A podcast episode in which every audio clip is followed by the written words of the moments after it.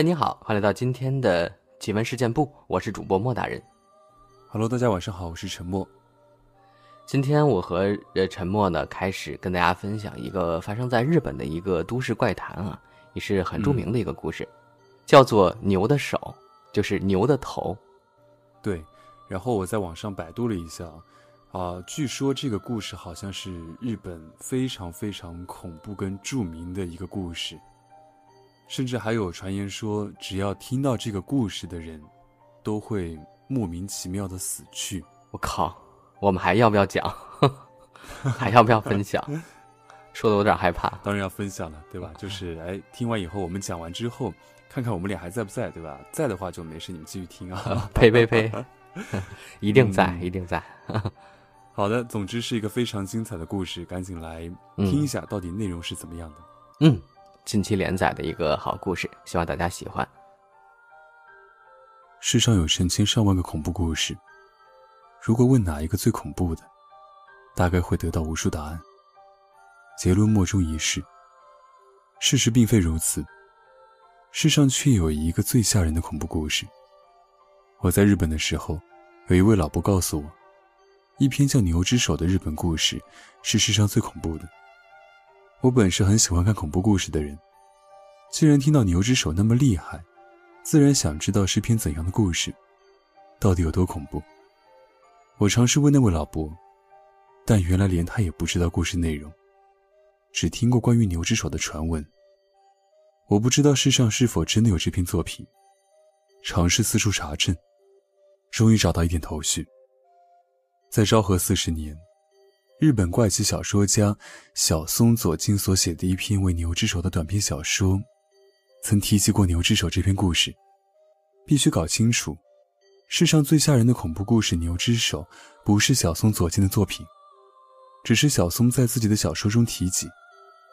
据讲，真正的《牛之手》在明治年代初期出版，由于太过恐怖，很多看过故事的人都因为刺激过度而发狂，甚至更有人就此气绝身亡，在社会上造成混乱。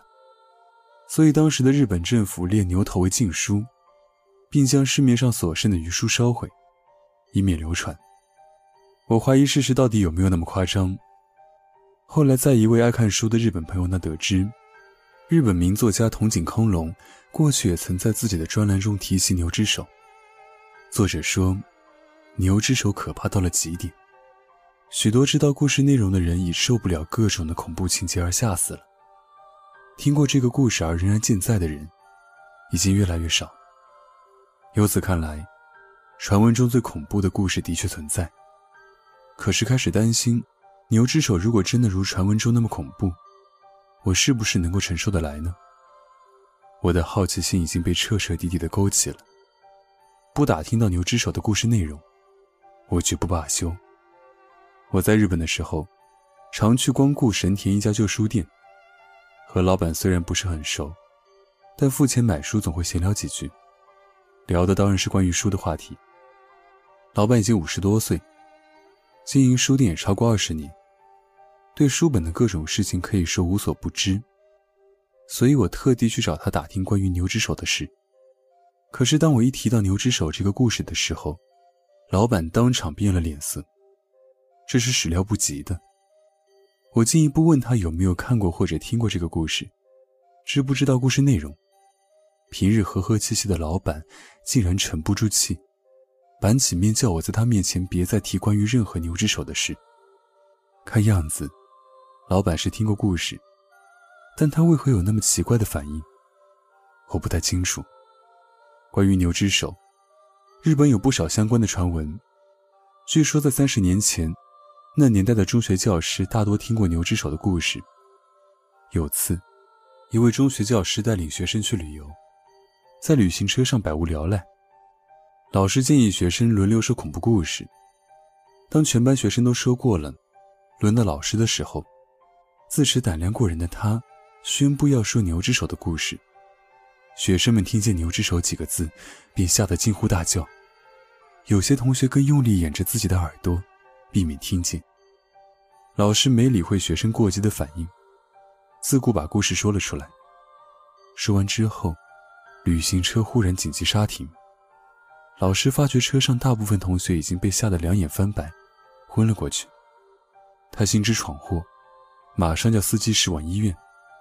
怎料一看司机的模样，老师大吃一惊。原来连司机也吓得魂飞魄散，座椅上沾满他的冷汗。司机双手抖得不停，向老师表示无法再驾驶下去。可见牛头有多恐怖。之后，我尝试向各种不同背景的人打听。听了好几个版本的牛头故事，内容虽然恐怖，但不至于把我吓得半死的地步。因此，我认为，全都不是传闻中的真正版本。怎料有一天，一位在日本某出版社任职的朋友告诉我，他认识一位听过牛头故事的作家。我马上要求安排见面。那位作家住在千叶，我特地乘车去拜访他。他已经六十多岁了。写过不少小说，近年来产量也不多，处于半退休状态，姑且称他做 S 先生。S 先生最初不知道我的来意，我只是讹称是他读者，无论如何想见他一面。我预先做了点准备，看了几本他的著作。见面时，我先称赞他一番，跟他聊了一会儿他所写的作品，然后再切入正题，问他有关牛之手的事。S 先生听罢，面上露出十分凝重的神情，并反问我为何要问及那恐怖故事。我如实告诉他，我对故事感到好奇，要见识一下何为世上最可怕的恐怖故事。我们当时的对话必须写出来，否则难以明白 S 先生的反应。年轻人，我劝你还是别知道那故事的内容好。S 先生一番好意的道。既然知道有这个故事，若不能听听，我怎么也无法释怀。我说道：“我未听过的时候，心情和你一样。可是我知道内容后，我就后悔了。我后悔自己听了那可怕的故事，那阴影，一辈子也洗刷不去。我决定将故事带进棺材，从此不再向人提及。故事内容，我实在连想也不愿想起。”说罢，S 先生已全身起了鸡皮疙瘩，请你破例告诉我，求求你，我诚心的恳求着。我不妨告诉你，但听了牛之手的故事，会有不幸的事发生在你身上。S 先生仍苦口婆心的道：“不要紧，今天无论如何也要知道故事内容。我已豁出去了。既然这样，那我告诉你，牛之手这故事发生在……” S 先生开始讲述，但一想起故事内容，竟然痛苦的按住胸口。我大吃一惊，马上通知他太太。救护车赶到的时候，S 先生胸口的剧痛已缓和下来。救护人员抬 S 先生上车送院的时候，他对我说：“我年事已高，脑袋中回想起那故事，心脏已承受不了。你去问另一个听过牛之手故事的人吧。”到了今天，我仍然寻找传说中牛之手的故事。传说的开始，阿牛。我再次见到 S 先生是几个月后，我依旧不依不饶的问他关于牛之手的故事。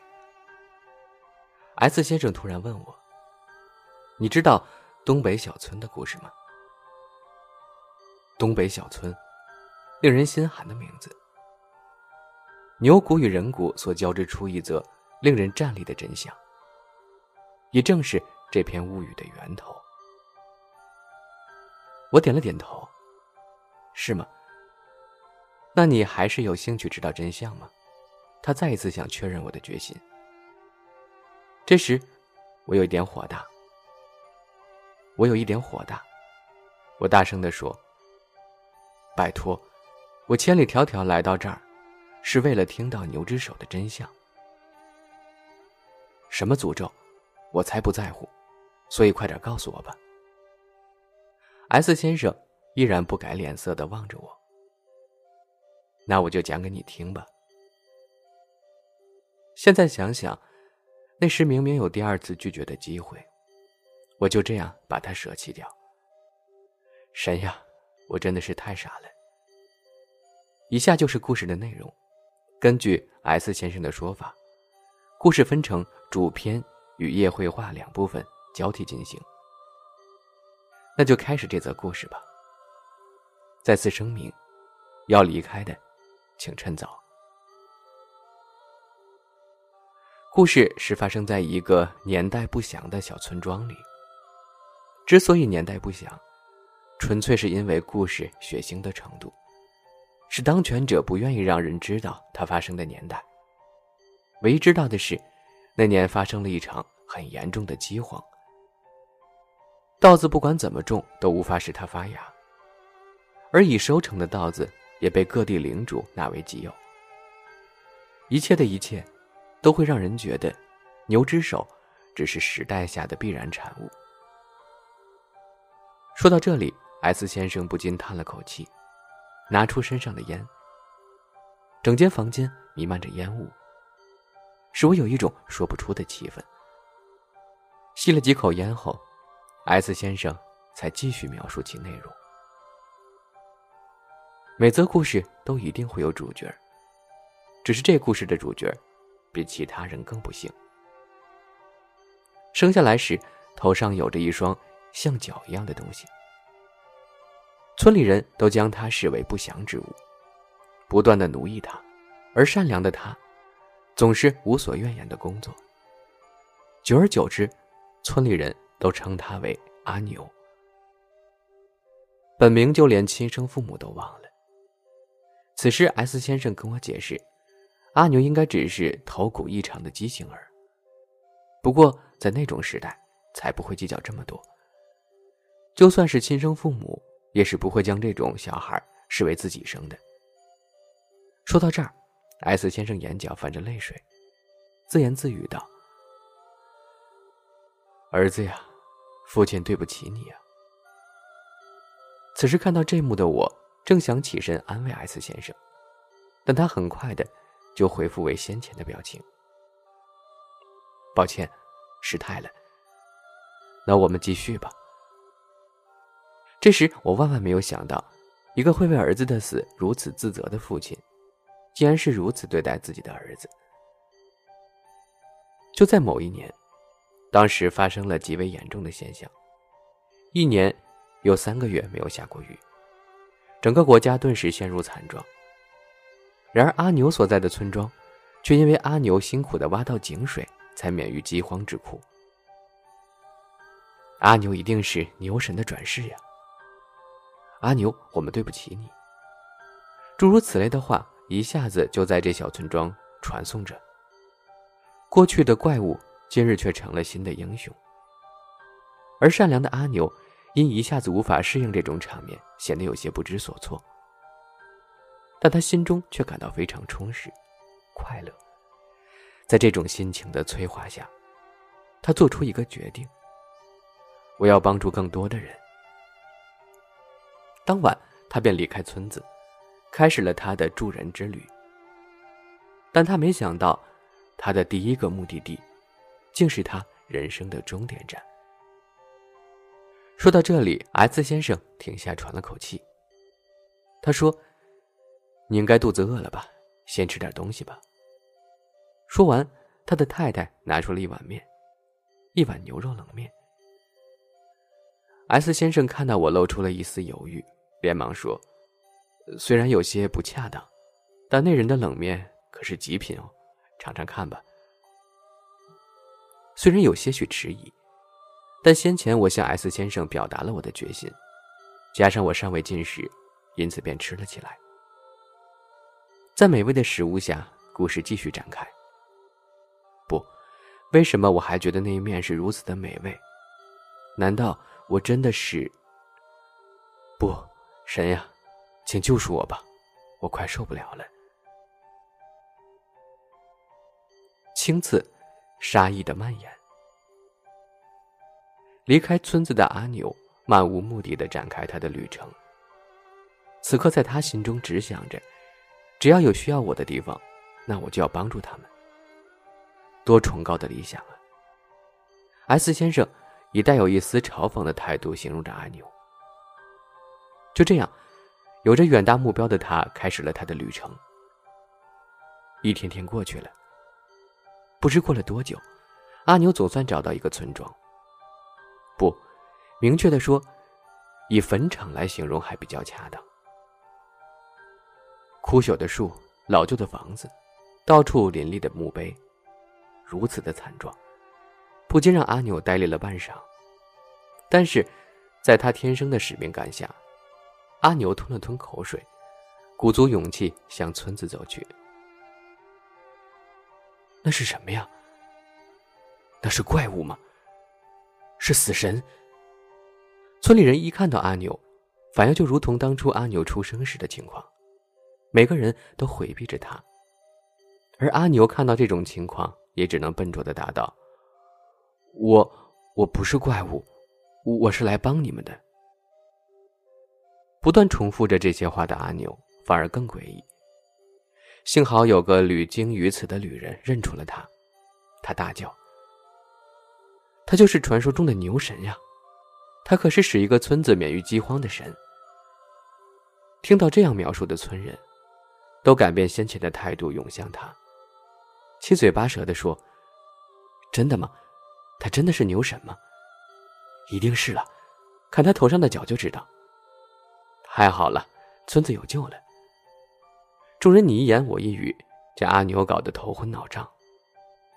他连忙说：“我，我一定会尽力帮助大家的。”众人齐声欢呼。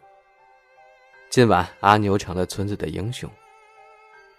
隔天一早，阿牛开始去寻找水源，众人的内心都满怀期待，等着好消息。但第一天没有任何收获，村人不断在心里说。没关系，只是时机未到罢了。第二天，阿牛也是一大早就出发去寻找水源，但结果依然毫无收获。众人还是不断的安慰自己，但有些不满已在一小撮人中蔓延。说到这里，S 先生突然叹了口气：“真可笑啊！那些人竟然只想靠着一个人的力量来拯救村子。”却不会出力帮忙。或许村子的灭亡，可说是罪有应得。说到这里，不知道是不是我的错觉，我仿佛看到 S 先生露出了冷笑，一种刺骨的寒冷。好了，以上就是今天我们分享的这个第一部分吧。